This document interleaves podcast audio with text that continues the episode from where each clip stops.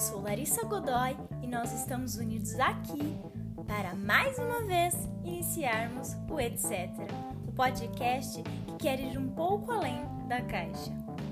Queridos amigos, eu tenho uma novidade a lhes contar. Semana passada, por meio de um caminhar peregrino, eu assumi a representância da sala a qual estudo. O que pode te parecer um pouco glorioso ou meramente insignificante. No entanto, como eu não sou mulher de dar pontos sem nó, garanto agora uma conclusão a partir dessa minha vivência.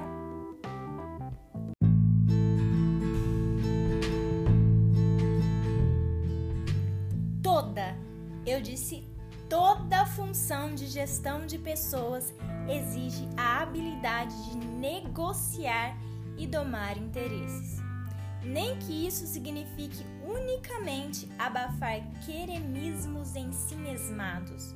Isso porque, como expôs João Guimarães Rosa em Sagarana, porque é melhor a gente ser bondoso do que ser malvado.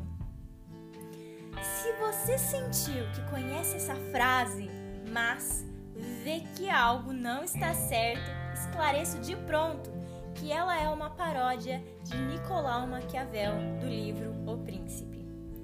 É melhor ser temido do que ser amado. O filósofo Maquiavel transcreveu nessa obra fórmulas as quais têm como intuito ajudarem na conquista e manutenção de governos. Nessa escrita, ele explicita como é importante o príncipe ter uma boa relação com seu povo para construir um governo com estabilidade política. E entrega a generosidade e a clemência como armas essenciais para isso acontecer. Somado a isso, Maquiavel complementa afirmando que o diligente do poder também deve ser temido e cruel e tudo isso sem ultrapassar o limite tênue da injustiça, a qual pode levar o governante a ser odiado. No fim, Nicolau afirma resumidamente que força e astúcia são fatores que preenchem um príncipe ou um governante ideais. Sinceramente, eu não sei porque eu pensei tanto em Maquiavel essa semana. Talvez porque eu concorde com ele. Hum, não posso dizer isso. A governança é uma posição de responsabilidade que exige envergadura para se tomar decisões convenientes a quem você representa. Por isso, pouco atrás afirmei que o líder precisa saber administrar interesses e esses não são os seus, são os dos seus representados. Ser governante significa abafar um pouco a voz ecoante do individualismo e abraçar as vontades, necessidades e desejos daqueles que dão a você o poder para conduzi-los. Vou escancarar para vocês que nesse ponto a governança passa a ser um peso duro causa dano e déficits de alguma amplitude àqueles que a embolsam. Pois ser governante de um povo, um grupo ou de um indivíduo envolve um movimento de entrega e abnegação truncada.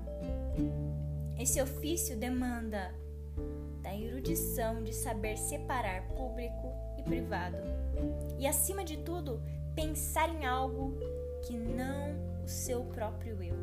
Nesse cenário, a pergunta que se faz sempre é: para quem se governa e não para o quê? Ah, agora lembrei porque eu não gosto muito de Maquiavel, pois ele também diz que os fins justificam os meios. O que, que você acha? Por acaso você concorda com isso? Eu tenho um pouco de dificuldades em analisar essa ideia dele, vou ser bem clara. Porém, sigo entendendo que um líder nunca busca um fim que use de seus subordinados como meios.